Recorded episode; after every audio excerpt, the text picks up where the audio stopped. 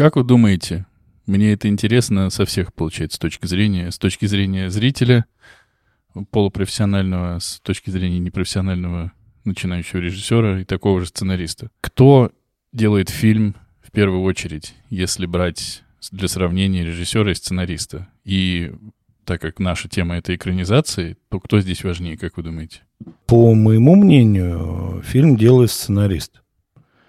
Потому что он, ну, вот после нашего обсуждения я в этом уверился, что сценарист определяет э, и последовательность, и набор событий, и базовые идеологии. Все, режиссер дает свое видение. То есть режиссер делает огромную часть, безусловно, работы, вкладывает свою картинку, он вкладывает свое представление о прекрасном. Ну, и я так понимаю, есть режиссеры, которые и сценарий по ходу дел переделывают, заставляют переделывать. В этом случае режиссер режиссерская функция сильней. Но базовую историю продает, создает и делает сценарист, конечно. Мне так кажется.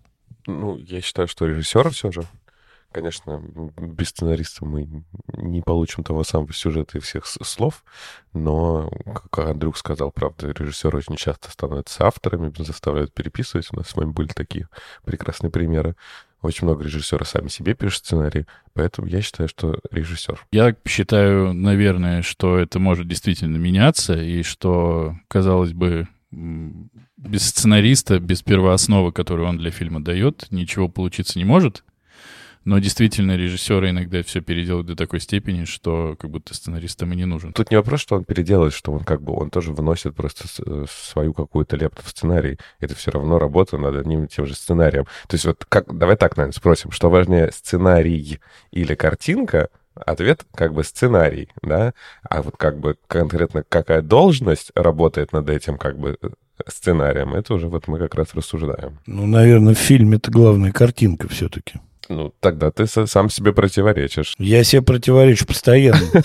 Вот, но мне, ну, я вот тут задумался, пока вы обсуждали, вот, например, Тарковский. Вот этого сталкера, которого он сделал, он его сделал сам. Он заставлял, я так понимаю, Стругацких писать этот сценарий и извел их до нельзя. Изнасиловал, по сути. Вот. И снимал, переснимал травинки, фигинки, болотца и прочие проходки. Но если бы он не сделал не заставил сделать это сценарий. То есть сценарий все равно основной, все равно это канва, по которой все делается. Но сценарий это да, это съемочный документ, но получается я случайно, но как бы и не случайно эту тему сейчас поднял, потому что в обсуждаемом предмете, который будет сегодня у нас чуть позже в подкасте, э, говорится про постановку дяди Вани. Вот. И мы еще говорили про то, что Давайте, пожалуйста, не будем классику, которая 4000 раз э, экранизирована, обсуждать. И дядя Ваня экранизирован и поставлен какие-то тысячи триллиардов раз всеми на свете, французами, русскими, британцами, исландцами, кем угодно, нигерийцами. И как бы текст одинаковый, но это разные произведения. Совсем. Понятно, что все это дядя Ваня, оно прям так и все и называется, дядя Ваня. Вот. А получается, я так понимаю, ну, их нельзя будет сравнить в лоб, потому что это разные прочтения полностью. Под каждый фильм по одному и тому же дяде Ване сценарист пишет сценарий. И он этого дядю Ваню меняет в угоду своему сценарному видению. Ну, либо сценарному и режиссерскому, если это режиссер это участвует. Режиссер, да. да. Они берут основу, и сценарист ее переписывает, переделывает. И получается другой дядя Ваня. Значит, кто важнее? Сценарист важнее. Привет, Петя. Привет, Денис. Здрасте. Ну, наверное. Может быть, я на самом деле некорректно вопрос поставил.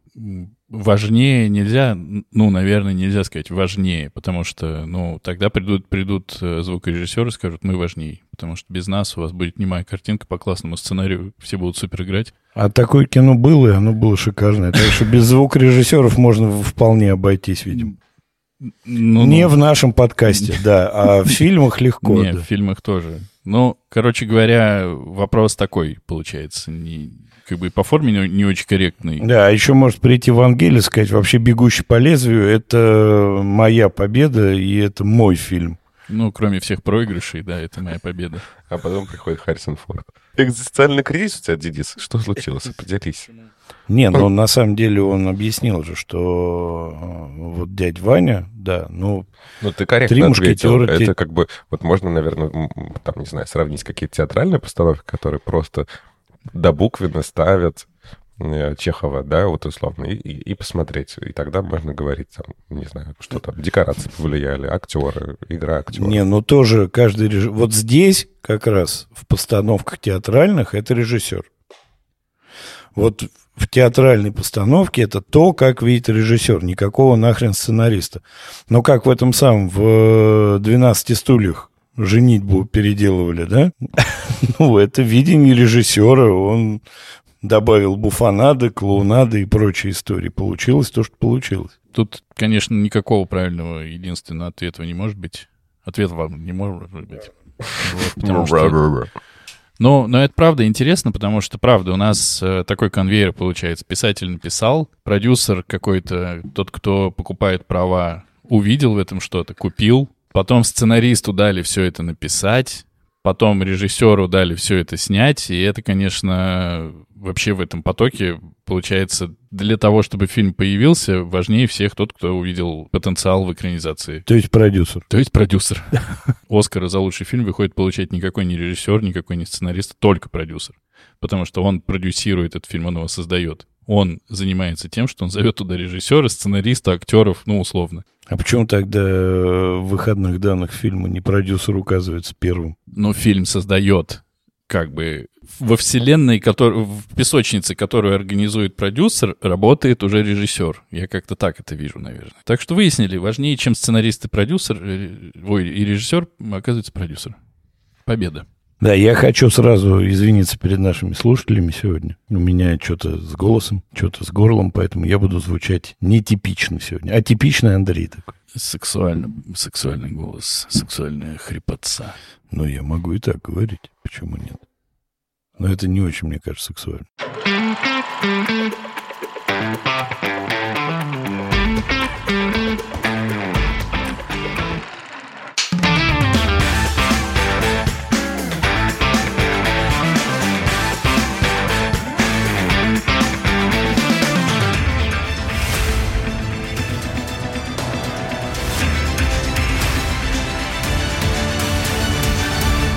Всем привет! Это подкаст «Экранизировано». Здесь мы обсуждаем книги, которые стали фильмами, и фильмы, которые когда-то были книгами. Каждую неделю один из нас выбирает фильм, который мы будем смотреть, и книгу-первоисточник, которую нужно прочитать. Кино должны посмотреть все, а книгу должен прочесть выбравший, но могут и остальные. Меня зовут Денис, у меня есть права. И самое всегда тухлое приветствие. Здрасте. Ваташи ноно маеха андори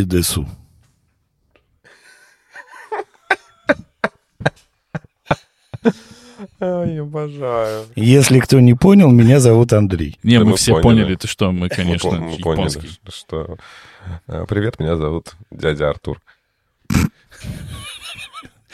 Тоже изящно. В таком случае всем привет, меня зовут...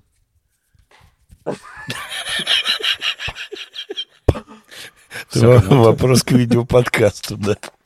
Сегодня мы обсуждаем рассказ Харуки Мураками, который выходил в 2014 году в сборнике «Мужчины без женщин», который называется в русском переводе, вы не поверите, «Сядь за руль моей машины». Нет, он называется Drive My Car, и это принципиально. Он даже в сборнике не переведено название. Drive My Car так и называется. Сегодня мы обсуждаем рассказ э, Харуки Мураками, который вышел э, в сборнике «Мужчины без женщин» в 2014 году. Он называется «Drive My Car». Почему-то я сказал «Drive My Car». Ну, значит, так и Д- будет. Дрова, дрова что? Дрова, кар по этому рассказу. В 2000, получается, 21 году режиссер Рюсуке Хамагути снял неодноименный фильм, который, конечно, там-то называется «Drive My Car», но у нас он называется «Сядь за руль моей машины», и это принципиально. Рассказ и фильм выбирал я, поэтому я и буду, видимо, Рассказывать про рассказ Рассказывать фильм. про рассказ. Нет, про фильм кто-нибудь другой будет рассказывать. Мы читали рассказ о взрослом уже актере, у которого умерла жена. Они прожили вместе 20 или около того лет. любили друг друга. Тем не менее, наш герой, которого зовут Кафуку, знал и, и переживал, что его жена при жизни ему изменяла. После ее смерти э, у него осталась, ну, на мой взгляд, какая-то достаточно болезненная э, любовь к машине, в которой он ездит, Saab 900. И вот он на ней ездил, ездил и попал однажды в аварию, немножко вроде подвыпив, но помимо того, что у него обнаружили алкоголь, еще обнаружили у него начало глаукомы. А, ему запретили водить, и он вынужден был найти себе водителя, который будет его возить в театр каждый день. И он находит э, девушку, которую зовут Мисаки. Она очень молчаливая, она, и этому уделено отдельное внимание в рассказе, некрасивая, молодая и великолепно водит машину. А он, надо сказать, э, считал, что женщины по каким-то причинам, он даже оправдывается, как будто бы но говорит, что женщины плохо водят машину. Ну, как бы не могут они почему-то водить машину, как мужики. Она ездит великолепно. Пока они ездят каждый день в театр, они слушают записанную на аудиокассету полностью пьесу «Дядю Ваня», по которой он репетирует свою роль. В процессе всех этих долгих бесконечных поездок они с э, Мисаки сближаются, она рассказывает ему свою историю, о том, как она училась водить, о том, какие у нее были отношения с родителями. А он э, рассказывает ей свою.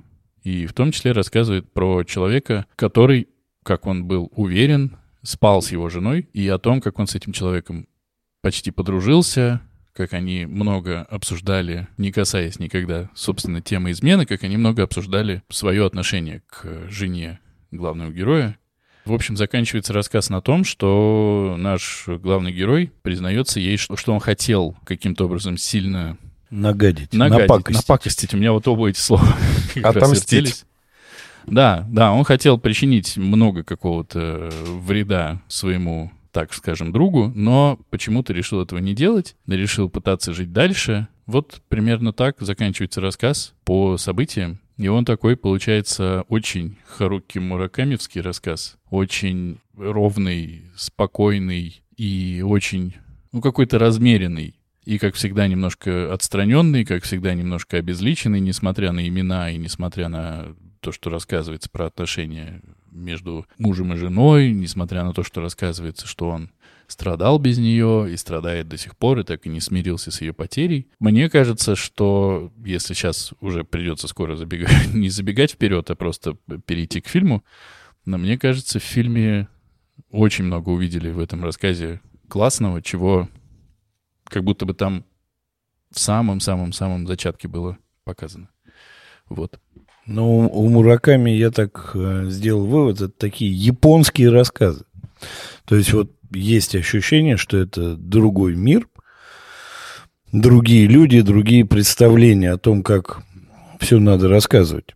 То есть вот это отсутствие эмоциональности, отсутствие всей э, вот этого там наполненности событиями каким-то, что-то, это у меня создалось ощущение, что это японская особенность.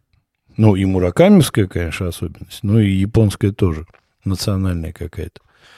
Ну, рассказ, как и там куча рассказов Мураками, простенький, иногда даже пустенький, а тут потом, когда к фильму перейдем, там, конечно, насыпем. Я не могу сказать, что там что-то я особо японское, честно говоря, разглядел. Да, чисто сразу узнаешь Харауки. Мы и в прошлый раз, когда обсуждали «Пылающий выжечь сарай», э, говорили о том, что у в каждом произведении Харуки есть вот такая фигура мистической женщины, то ли она есть, то ли нет.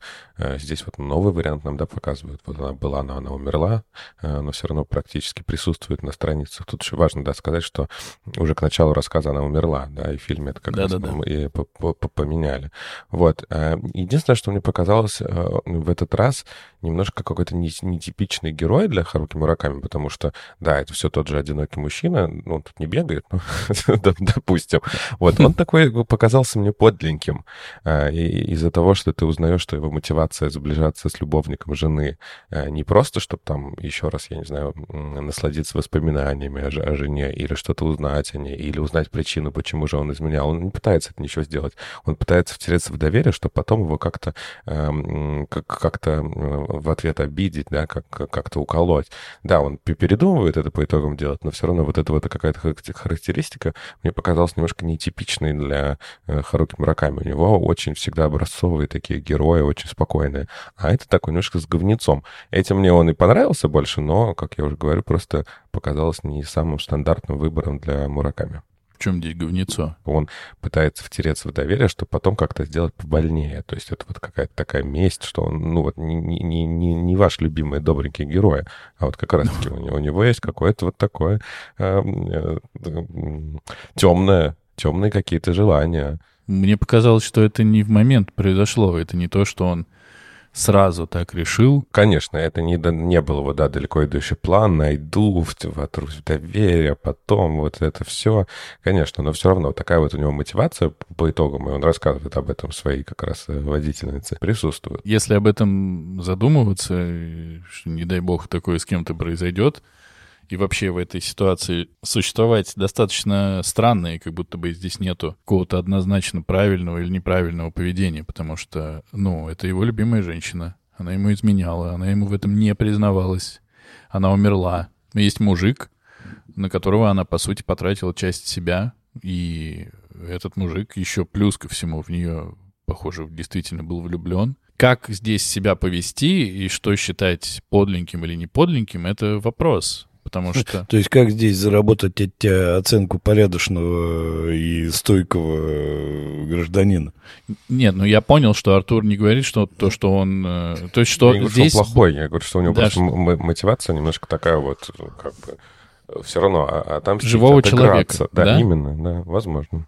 Я его читал такой, я уже был готов к тому, что, скорее всего, он закончится на уровне... И тут я все, конец. Убил. Нет, все, и тут я точка. Ну, типа, закончилось как-то. И как бы ладно, потому что он любит так заканчивать рассказы, как будто бы не закончено. Но мне кажется, что я всегда теперь буду на шаши ссылаться. Все будем, э, все выберем, что можно оттуда выдернуть из того подкаста, и каждый на свою любимую часть будет ссылаться. Я буду ссылаться на то, что и это видно по двум фильмам, которые мы уже посмотрели по рассказу Мураками, что рассказ — это сжатая, заархивированная большая вселенная, в которой очень много всего можно додумывать. Мы видели это и в «Пылающем», мы увидели это в сегодняшнем «Сядя руль моей машины». Мне кажется, я увидел точно, ну и по событиям как, как минимум.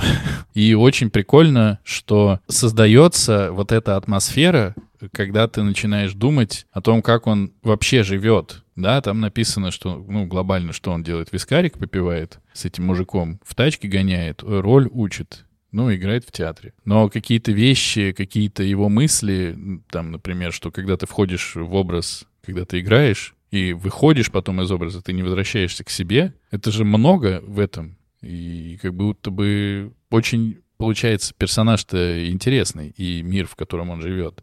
И тогда получается, что вся эта безэмоциональность, она может быть нужна для того, чтобы ты видел, может быть, какие-то мысли, которые там Мураками туда закидывал, лучше. Ну, это мои, мои рассуждения. Просто, ну, мне всегда нравится Мураками. Мне кажется, я еще не читал ничего, что мне бы не понравилось. К рассказам я тоже с большим удовольствием. Ну, вопрос, э, цепанул ли бы тебя этот рассказ так, если бы не было экранизации? Скорее всего, он прошел бы ровно как «Сжечь сарай». Ну, мы обсуждали, что мы это обсуждали. Общем, довольно простенький рассказ. Прочитали и все. Но его почему-то читают какие-то такие японцы и корейцы, которые начинают там у себя в голове в этом рассказе накручивать, потому что, ну вот если бы я думаю, а корейцы прочитали «Во всем виноват енот», могло бы получиться совсем другое кино. Ну, наверняка. Думаю, что это опять все же, тут нет ничего национального. Это как талантливый сценарист, талантливый режиссер взял хорошую основу и сделал классный фильм. Ну, мы уже енота Я не могу сказать, что это какая-то прям хорошая основа. Но это просто рассказ, просто идея, просто зарисовка. И это на самом деле меня очень удивляет, что вот второй э, простенький рассказ Мураками – и второй серьезный, длинный, многовариативный фильм. Слушай, ну это то, как раз, как нам говорил Шаша, и на что сейчас ссылается Денис, что в классном рассказе многое не сказано. И как раз-таки это, значит, он может быть не какой-то, типа, я не знаю, уникальный, удивительный. Он очень жизненный, очень простая история, да, как бы казалось бы. Но в ней вот этих вот крючочков миллион, которые можно как бы раскручивать. Ага, была жена, ее уже нет. Ага, она умерла. А были любовники, а сколько? А что с ним можно? Ну, то есть это как бы не, не конечно, не какая-то, наверное, вершина творчества Мураками, но это очень хорошая база, видимо, э, которой можно вот это все э, развить историю, повернуть ее в какую-то интересную сторону. Ну, именно поэтому-то у меня и вопрос, почему именно муракамевским рассказам так везет. Ну, потому что куча есть похожих рассказов разных, и из них не получается такие фильмы. И я все-таки, наверное, буду настаивать, что здесь есть какая-то национальная особенность и написания, и прочтения. Что э, видеть красоту в каких-то малых намеках, ее оттуда вытаскивать и так интерпретировать, это не европейский подход. Это попытка найти при минимальных э, художественных вложениях в первооснове, попытка найти вот то, что мы увидели, фильме, то, что мы сейчас будем обсуждать, и показать это все. Мне кажется, это очень японское и азиатское вообще. И вообще, на самом деле, интересно, как они берут произведение под экранизацией, потому что что-то мне подсказывает, что, может быть, там и Мураками задействован каким-то образом, может быть, на уровне каких-то обсуждений выясняется, что в рассказе закладывалось больше, чем рассказывалось. Я не знаю. Но правда, у Мураками, ну вот два из двух пока. Как бы... Ну, мы еще не знаем. Мы сейчас, конечно, обсудим. Артур скажет, что это скука. Нет-нет, в любом случае, ну, это, это большие, серьезные фильмы. Да, этот фильм получил Оскара, и это тоже что-то значит. Ну, как бы, хотя мы обсуждали сейчас. Что это ничего не значит, да. Все-таки мне кажется, что я нашел миссию свою в этом подкасте, и мы будем выяснять, как же видят производители фильмов в разных странах красоту в короткой форме. Угу. Кайф. Мне кажется, что ответ может быть такой, что когда для адаптированного сценария берется какой-то большой роман, приходится все равно что-то выкидывать из него, потому что невозможно перенести все. И тогда мы начинаем заниматься нашим любимым делом. Ага, вот там вот у енота была семья, вот не, не сняли ее, конечно, вот это вот плохо. Ну, то есть ты каждый, каждому из нас может что-то понравиться, и каждый из нас может ждать какую-то сцену, снятую по-другому. А рассказ, наоборот, очень много дает свободы для добавления и для, для интерпретации. Поэтому я думаю, что очень сложно сказать, что рассказ экранизирован плохо потому что как раз-таки ты точно можешь перенести все, что было в рассказе, а еще и добавить. Ну вот «Енот» как раз не самый большой роман, так-то. Я, я представил себе э, роман «Во всем виноват енот». И Мы там... тысячу страниц да. смотрим, как он в доме Роман сидит. эпопея. Сага. И это как раз пример дословной экранизации рассказа, да? То есть мы, мы же обсудили, что она очень дословная. И вот это два разных подхода. Взяли рассказ, маленький. Из него сделали фильм маленький, по сути. Вот. Полностью переложив э, все эти истории. Здесь взяли маленький рассказ и сделали из него другое произведение совсем. True. True. True. Давайте еще э, чуть-чуть э, скажем про роль девушки-водительницы, потому что я думаю, что это тоже будет важно нам, э, когда мы будем обсуждать фильм. Что здесь тоже есть очень интересно, что у, у водительницы есть тоже некая своя трагедия, которая она делится с главным героем, что у нее была мать, алкоголичка, и мать э, разбилась в автомобильной катастрофе. И поэтому теперь э, вот эта героиня-водительница так классно водит, как раз-таки, чтобы не повторить судьбу своей матери-алкоголички. Мне кажется, что это тоже очень важно. Ну и мы увидим сильное различие между ее кино-героиней. Но мне показалось, что она классно водит, потому что у них сплошные горы, и там, если ты водишь плохо, ты никуда не попадаешь. Не, ну она судя по всему, выводит э, как-то выдающимся образом. То есть она не, не просто вводит, чтобы проехать по горам, а так, чтобы прямо... Ну, это, этому же тоже отдель, отдельное внимание уделено, что он все пытался понять, где она передачи переключает, и не мог настолько это... Ну, то есть это немножко как бы выше, простите. Да. Ну, хорошо, прекрасно, невероятно. А с таким э, ярким запалом приступим Da. K filmu.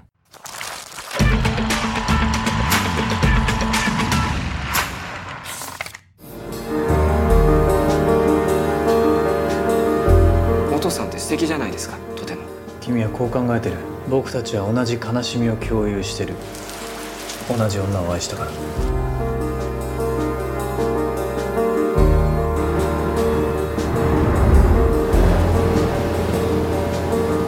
僕の人生と愛はどうしたらいい生きていくほかないの私の方がおじさんよりずっと不幸かもしれないそれでも私はやけなんか起こさないだから今毎日とても楽しいです Ну что, фи- фильм э, 21 года, м, который снял э, Рюсука Хамагути. Э, И, как уже Дэн сказал, этот фильм был, э, получил Оскар, и более того, был, был номинирован еще на три других э, номинации, но получил только одну за лучший иностранный фильм. Также у него три пальмовых ветви и миллион других наград. Как мы тоже уже сказали, что фильм, по сути, берет всех тех же героев, но, конечно, рассказывает нам более глубокую историю. Если в, в рассказе мы очень мало знаем про жену главного героя, то здесь все начинается наоборот, что мы видим их прекрасную семью. Жена работает на телевидении и занимается написанием сценариев.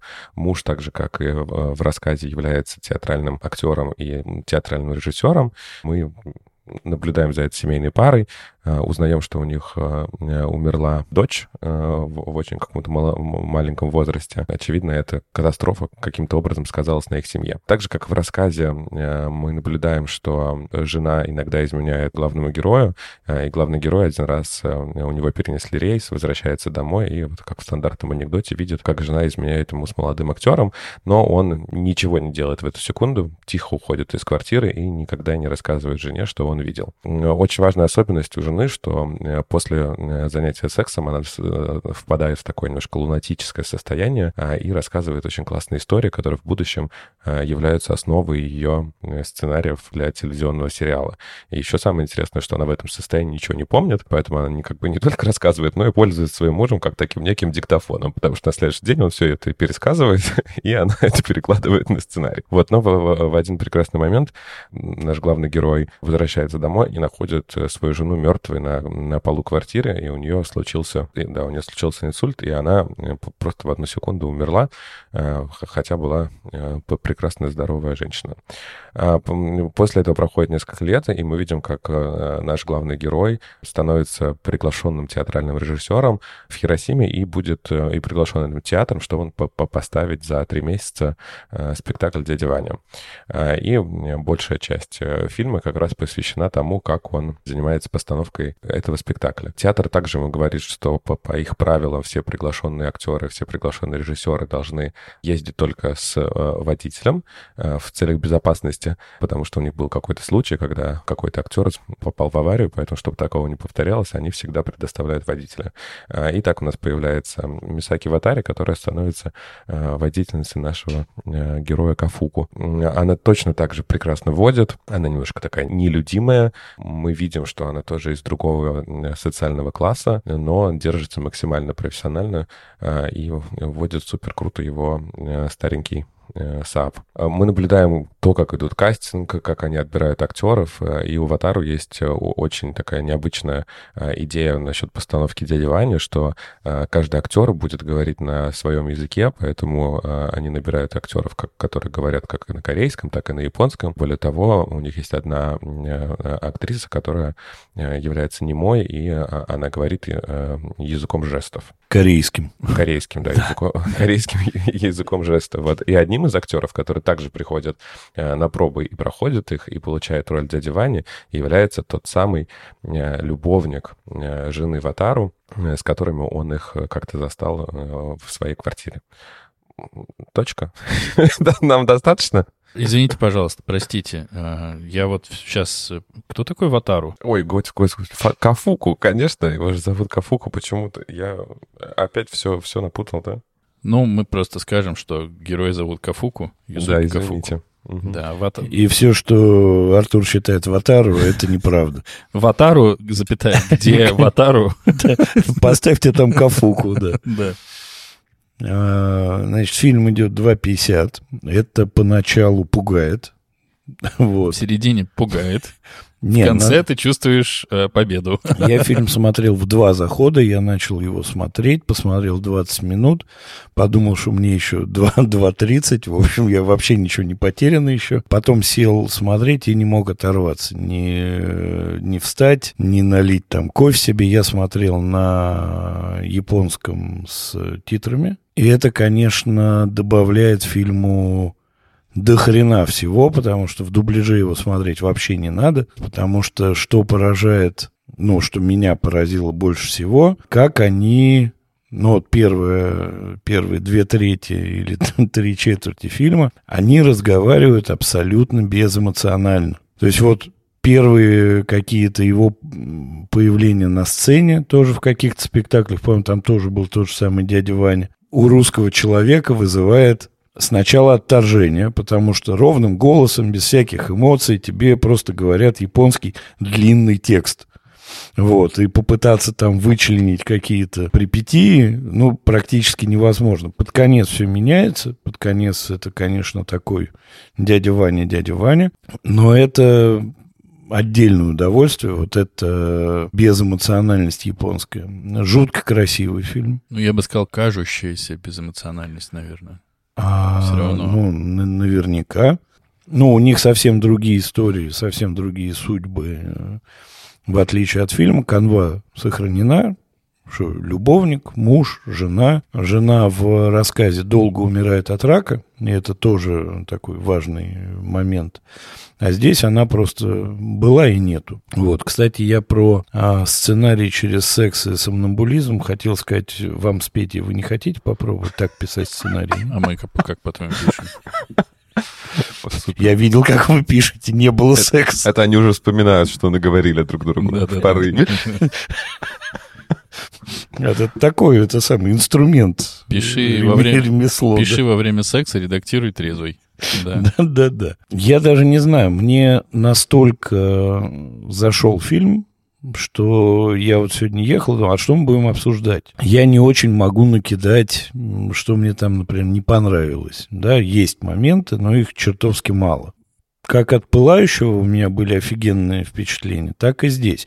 Но, наконец-то, я понял, про что говорил Артур, когда он говорил, что они будут ехать. Тут они едут все время. За Вот мы и всю выяснили, хурму в чем я тогда путал.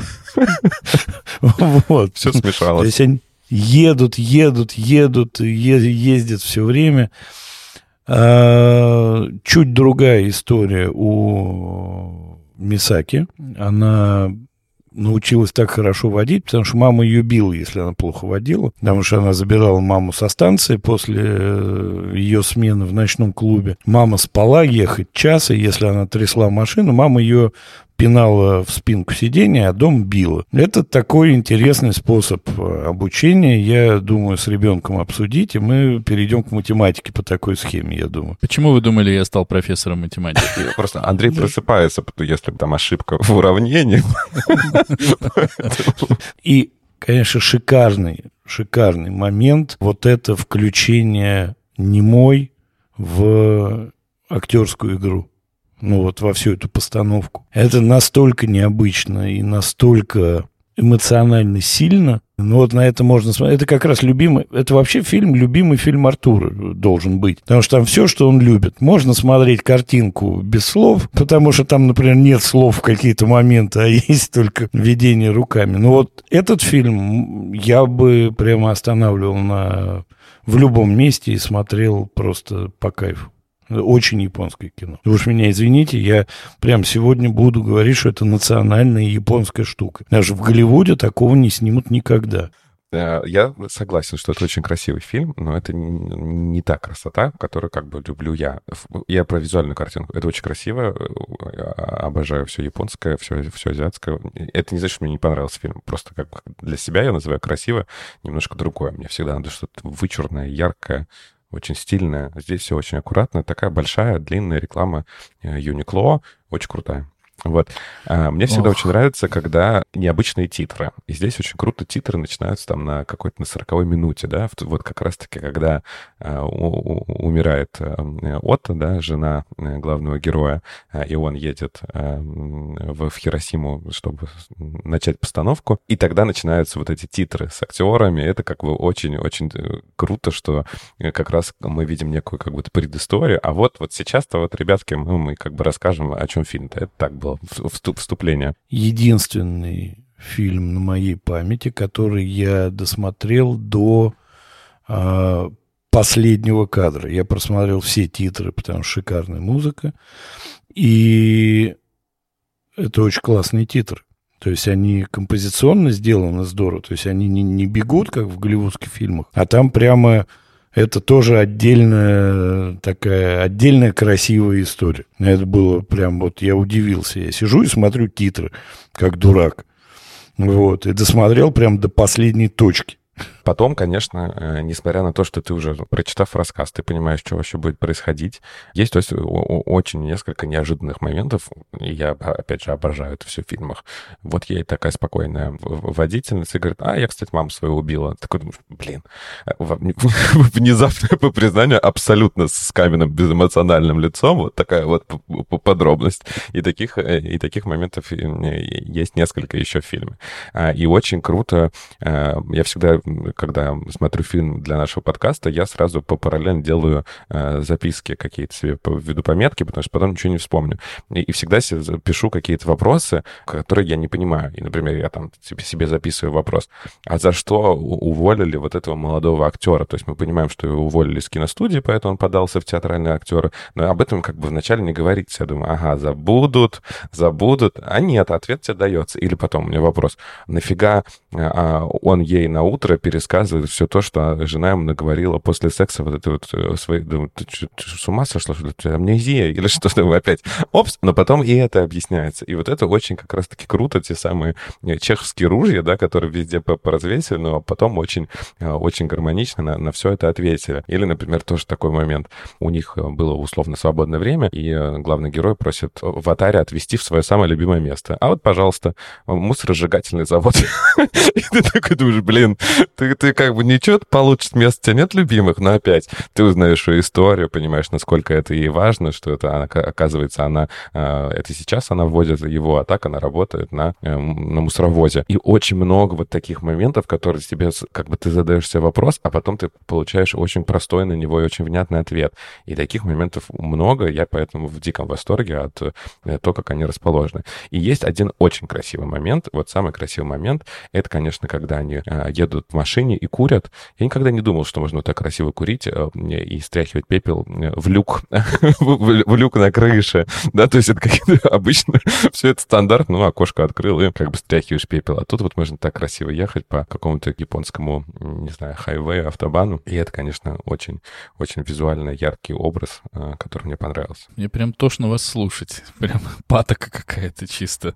Надо водички какой-то это разбавить. Невозможно это выпивать. И непонятно, из чего трейлер будет делать, потому что ничего смешного не происходит. Все только говорят, блин, так это здорово, красиво. Мне понравилось, как Андрей тебе посоветовал сценарий писать. Возьми это. Это и будет. Это и будет.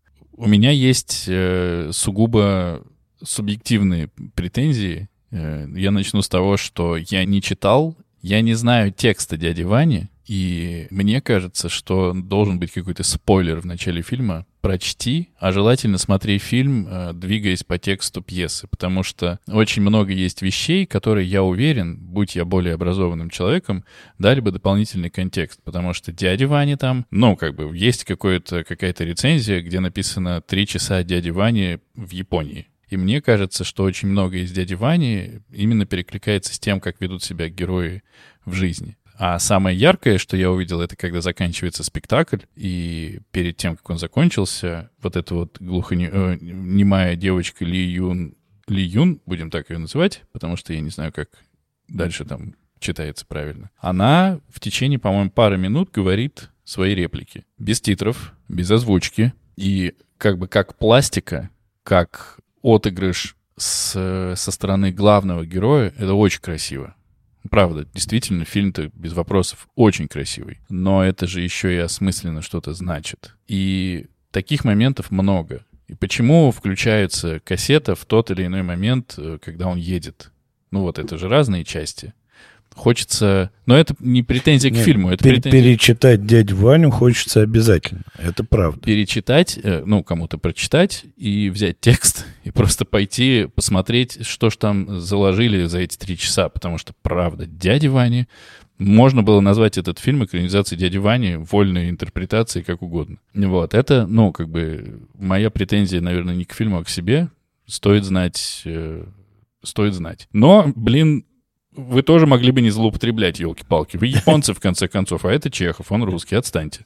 Нельзя так много. Еще это не, это, блин, скорее до- докапывание, наверное, но на контрасте с пылающим для меня это, наверное, важно.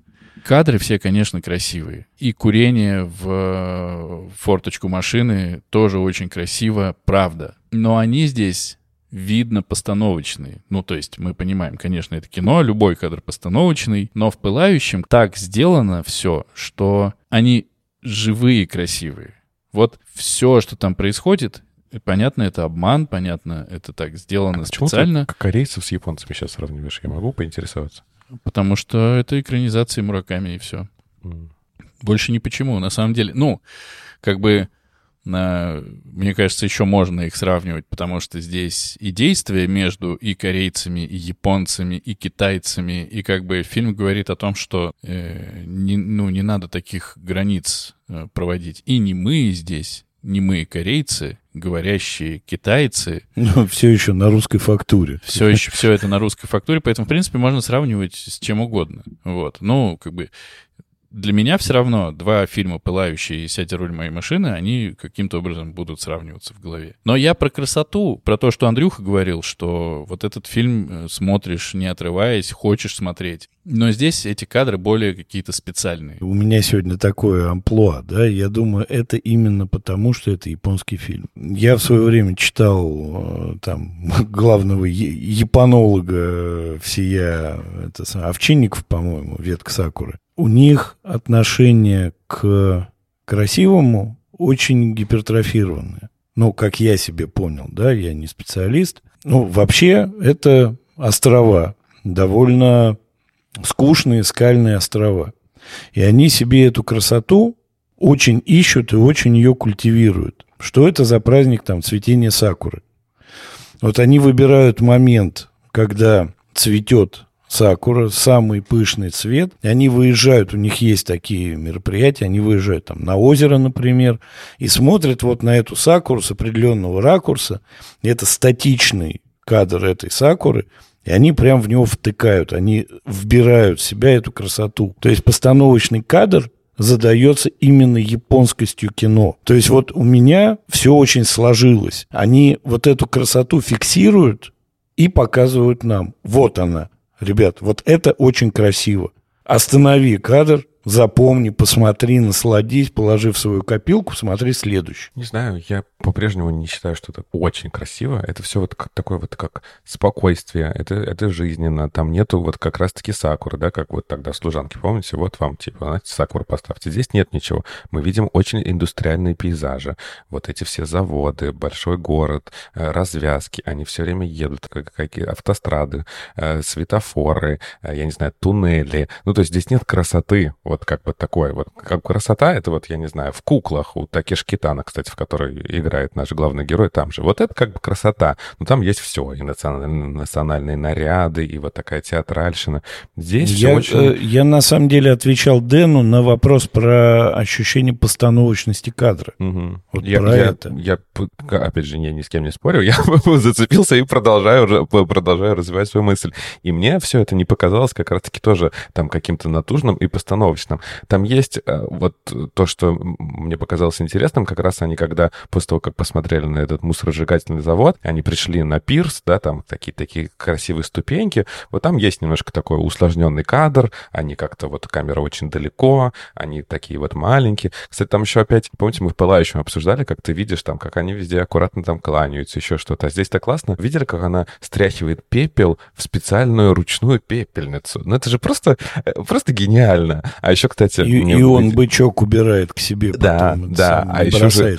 А еще же круто, что, кстати, в предисловии, э, в предисловии у Мураками э, к своему рассказу написано, что когда он опубликовал этот рассказ до сборника в одном из журналов, а, я не помню, где-то было место действия, но из этого города, в котором происходил рассказ, ему муниципалитет написал, эй, чуваки, у нас вообще не выбрасывают окурки как бы в из окна машины, поэтому как бы ты порочь наш город. И он, когда включил этот рассказ уже в сборник, он изменил место действия. Может быть, здесь поэтому они решили вот что бычки складывать по карманам, а пепел э, в специальную ручную пепельницу собирать. Но это очень-очень такие аккуратные, добрые моменты. Ну, в, в- в рассказе было, что когда он ей в машине разрешил курить, она выбросила бычок. э, Он сказал, ну, наверное, у нее так принято там, где она живет. Ну, как бы. Вот-вот, и он изменил как раз, да, вот Дикая. то, где принято, да. Я все же тогда продолжу свою гнуть. Э, Красота, не красота, это, наверное, понятие все же субъективное. Вот э, для Артура это не та красота, о которой он говорил, для тебя, Андрюх, это красота э, абсолютно. А я говорю скорее о том, что, ну вот, например, вся история в мусоросжигательном заводе не просто так показана.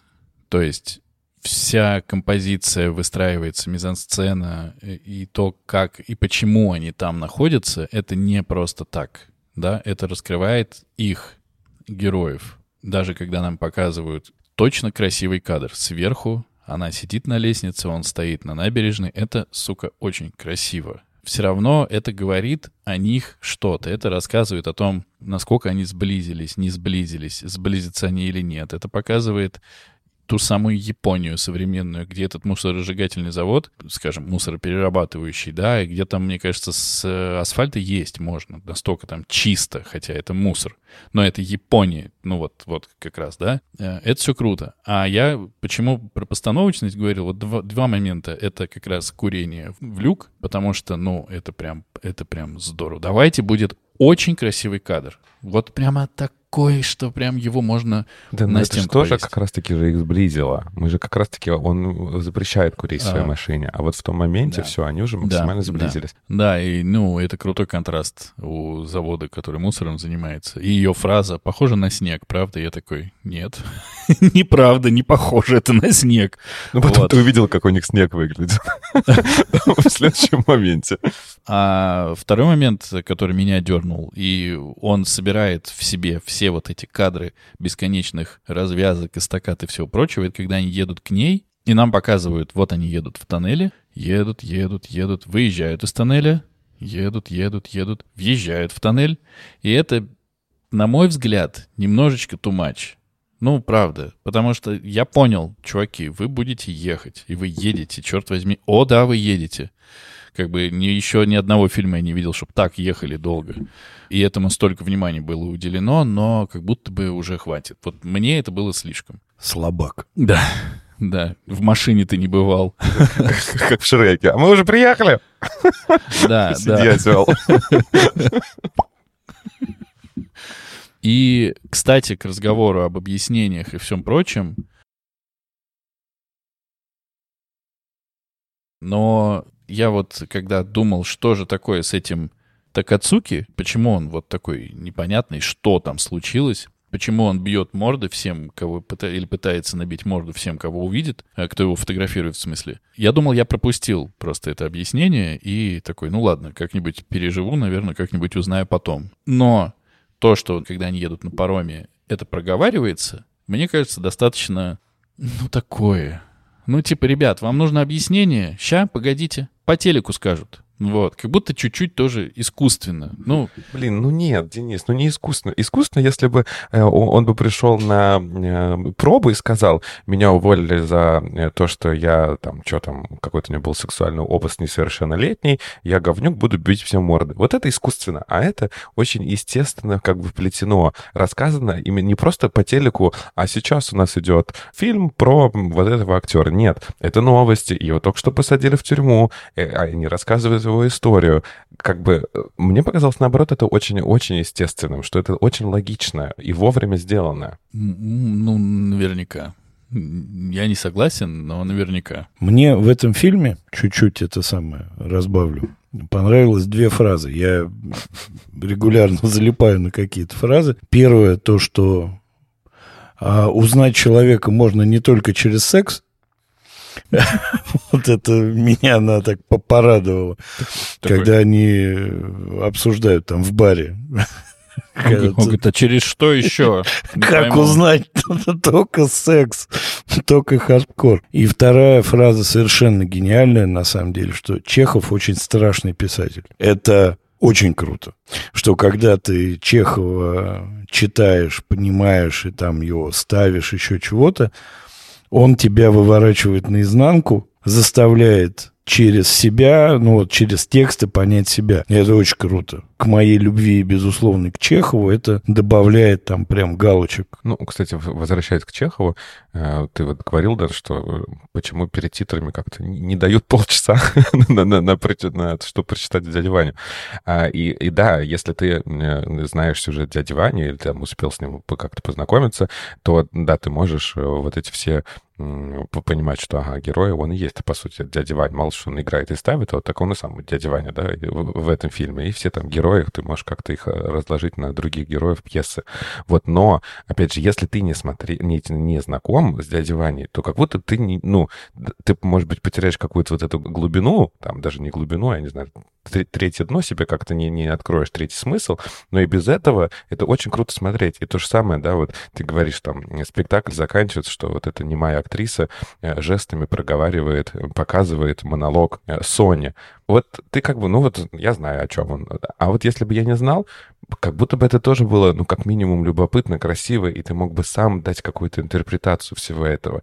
А, конечно, условно, зрители в зале, которые все это смотрят, у них там висит большой экран, проектор, там всем субтитрами все-все все им объяснялось. Нам в фильме это не объяснялось. Но нужно ли это? Не, не знаю, не обязательно как будто. Справедливости ради, я, во-первых, сказал, что это скорее претензия меня ко мне, по большей части, больше, чем к фильму. Конечно, в этой сцене, а я прочитал э, про дядю Ваню потом, но в этой сцене я понял, что он успокаивается, он принимает э, некую ситуацию. И да, так и есть. И это, да, показано круто и сыграно охренеть как тоже круто. То есть здесь никаких нет вопросов. Просто, ну, а, это как, я не знаю, весь фильм построить... Сейчас тупой пример, но какой от меня еще ждать? Если весь фильм построить на правилах игры в Монополию, то классно было бы знать правила игры в Монополию, ну типа того. Хотя и без знания этих правил, в нашем случае без знания текста, а именно знание текста здесь доработает. Не знание с, э, сюжета, а именно знание текста. И без знания текста дяди Вани фильм, конечно, работает круто. Тут нет вопросов. Ну, то есть это может тебе доставить еще больше да, удовольствия, да, конечно, если да. ты знаешь текст. Да, наверное. У меня есть одна претензия к фильму. Вот одна финал пососный. Подожди, давай до финала дойдем. Опять вы почему-то все время не хотите говорить про водительницу. Вы все время, мы, все время говорим про главного героя, про вот этого любовника, про жену, а про, про водительницу нет. А она, ну, чуть ли не главная героиня все же в, в, в фильме. Ну, понятно, вторая, наверное, после него, но все равно очень главная. И вот, и как раз если я буду говорить свою претензию, то это э, к тому, что вот такое вот совпадение, что вот она точно такого возраста, как их умершая дочь. Вот, блин, не на год младше, не на год, не на год год больше. Вот она еще должна в ту же дату была родиться. Вот это, конечно, мне вот это и в рассказе есть, что она ровно такого... Там, там в рассказе в другую сторону, да, она говорит, о, вы моего возраста, моего отца. А, а в фильме наоборот, их дочери было столько же лет. И, конечно, вот эти вот э, два э, одиноких, поломанных, я не знаю, как назвать, ежа нашли друг друга и сблизились, катаясь по городу, раскрылись друг другу как раз через вот эти поездки в любимые места, через проживание горя заново рассказывая э, друг другу, вот они и, и сблизились. А теперь, Андрей, мы переходим к финалу. И тут я тебе задаю вопрос. Как ты его понял? Нет, мы еще не переходим к финалу. А вырезали? Давай, Дэн. У меня есть претензии к герою, к одному, потому что... А что ты на меня смотришь? Я не снимался. Потому что вот э, этот прекрасный Такасуки... Такацуки. Такацуки он меня прямо бесил. Он, во-первых, как будто из группы BTS или какой-то такой. Вот он прям, он выделяется из всех там, из всех, это правда. Причем, э, опять же, конечно, хочется больше понимать какого-то контекста, больше знать, э, почему это так сделано. Очевидно, это сделано специально. Он всю дорогу выбивается, он, ну, он, понятно, чувствует себя примой, да, отчасти, потому что он уже знаменитый актер, я так понимаю, известный. Но все, начиная от читки, когда ему говорят, читай без выражения. Но читка так и проходит, читаешь без выражения для начала. И все его постоянные лица вот эти вот, что, как это так, я же, елки-палки. И вот больше всего, что меня дергало, это когда он в последнюю секунду у тачки ловит нашего героя. И говорит, побазарить, выпить, быстро, ща, тут недалеко. Вроде, с одной стороны, вот вся Япония, все вот это общество, уважение какое-то, какие, какая-то дистанция между людьми, все кланяются и все такое. И тут он подбегает, актер подбегает к режиссеру и такой, погнали, бухать! Я такой, ладно. Но он вообще с его женой спал, считается Вот, вот, а, как будто тоже ко- некая, кореш? да, его такая защитная, ну, то есть так он э, пытается вот это, может быть, скрыть, или наоборот, у него так это свербит, что он хочет об этом рассказать, держится до последнего, но все равно потом подбегает и вот как дурак, да, зовет его там выпить виски или там в ресторан Ну, сходить. Да-да-да. Ну, То, что он нет, бесил, да, конечно, но я могу понять, почему он так э, делает. Но он себя, мне, ну, в моих глазах искупил монологом в машине. Монолог шикарный, да. И даже несмотря на то, что зачем-то его подсветили по-другому, чем главного героя, ну, то есть и, и так бы монолог этот сработал, но Потому что слезы С видеть. той стороны дороги а, освещение, а на, на главном герое не светит. Ну что ты? Ну, естественно, так, так и было. А, во- а вообще, чтобы ты, ну, тоже понимал, э, Япония состоит не исключительно из людей, которые на дистанции и так далее. Они вообще там разные. Я понимаю. Я понимаю. Есть и... Тем Ну, более он такие. молодой, и это как бы тоже нам два разных поколения показывают. Это театральный, тот телевизионный.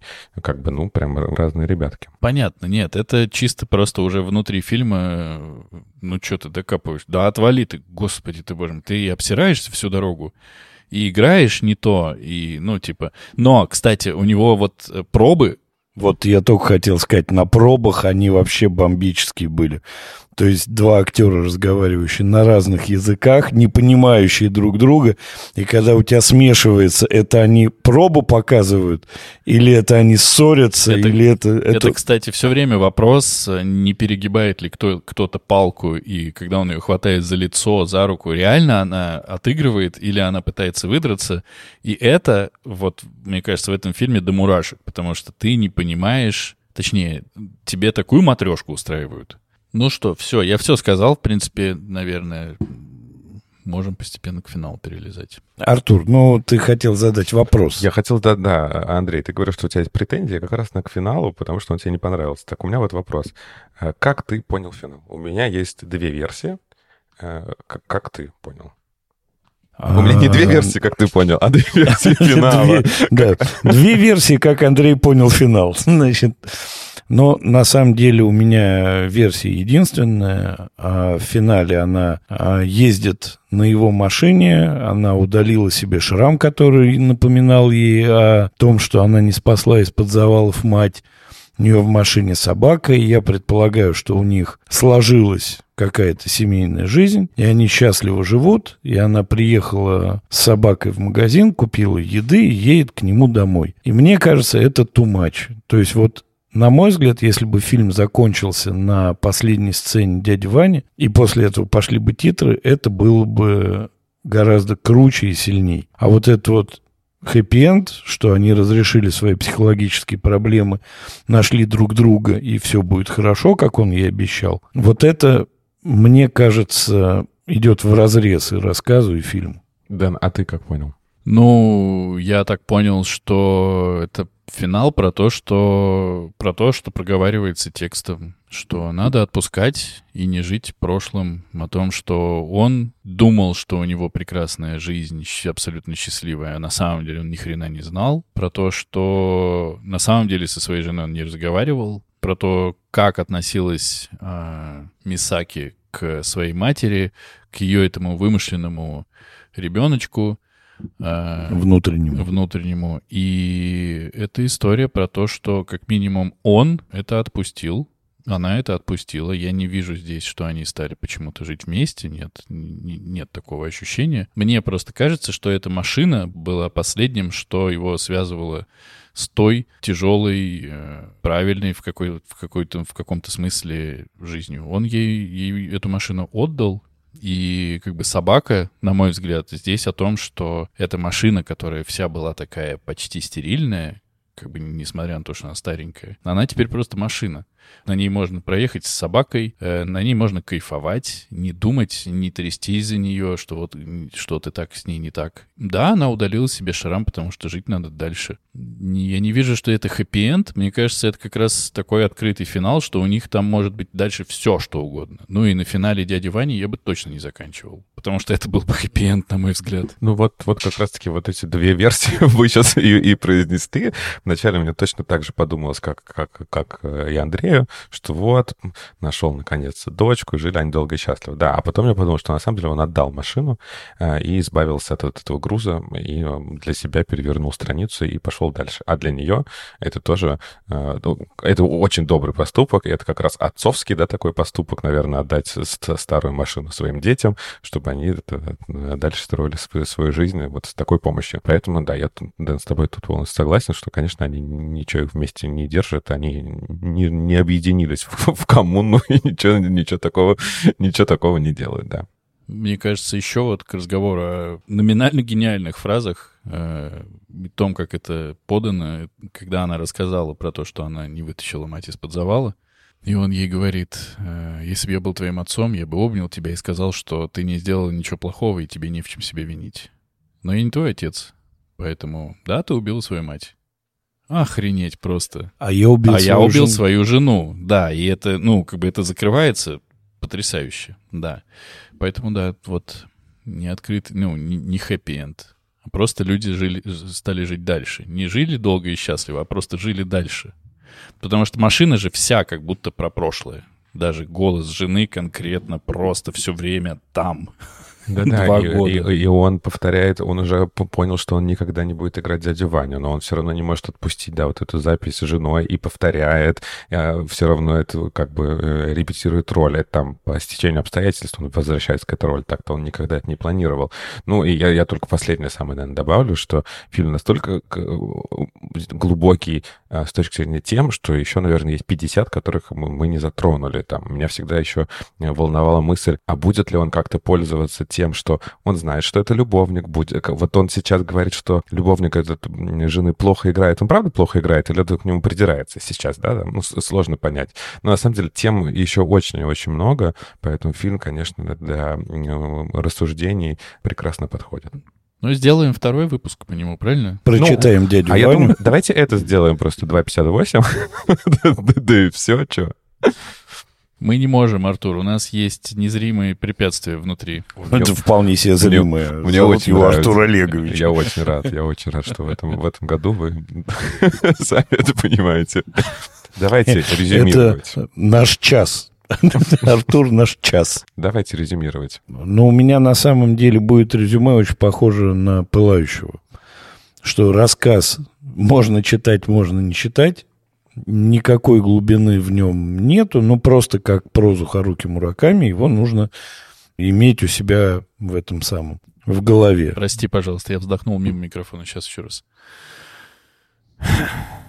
Вот. По рассказу меня никаких ни рекомендаций, ни антирекомендаций. Делайте с ним что хотите. Хотите читайте, хотите не читайте. Фильм всем, кто любит кино хоть как-то и готов смотреть, это прямо обязательно к просмотру. Это очень крутой фильм. Это очень классный фильм. Поддерживаю э, и тоже буду повторять сам себя э, из «Пылающего». Я очень люблю Харуки Мураками, но люблю его всегда таким немножко с мистическим уклоном. Все же э, обожаю его какие-то толстенные романы. Поэтому, да, рассказ, ну, почитайте, а можно не читать. Вот, фильм гениальный, э, смотреть обязательно всем любителям современного кино, но надо запастись терпением. Он такой вот немножко болотца. В хорошем плане. Затя... за- Длинный, Да. затягивает. Болотце, но не скука. Да, но не Не скука, не скука. скука. Он такой, типа, спокойствие, в которое вот ты такой будешь медленно-медленно погружаться, а потом, опс, три часа прошло. Э, Рассказы Мураками в очередной раз показывают себя охренеть какой основой для экранизации, поэтому, конечно, читать вы получите удовольствие, особенно в связке с фильмом, ну, будет очень круто, потому что все, что есть в рассказе, есть в фильме, как и в «Пылающем», и сделано это классно, не сделано как будто просто вы, выплеснули. Все расставлено, разложено, весь рассказ работает и задает векторы супер круто. И, ну, фильм, конечно, смотреть. И я забыл сказать, э, пока мы обсуждали, что одна из, мне кажется, самых крутых сцен, ну, как бы она и понятна, выставлена так, там, где нужно, это когда они обнимаются. Это прям супер круто и прямо немножко даже на всхлипывание потягивает, потому что, ну, там столько всего у них произошло, и так они изменились. Большое удовольствие. Да, фильм, конечно, стоит смотреть обязательно и, и любителям просто кино, и любителям японского кино, и какого угодно кино. Супер крутая вещь. А, и еще одна рекомендация. Дядю Ваню читать. На, на Чехов любом, в целом на любом норм. языке. На языке немых корейцев. Начните на русском. Мой совет, начните на русском. Дальше втянетесь.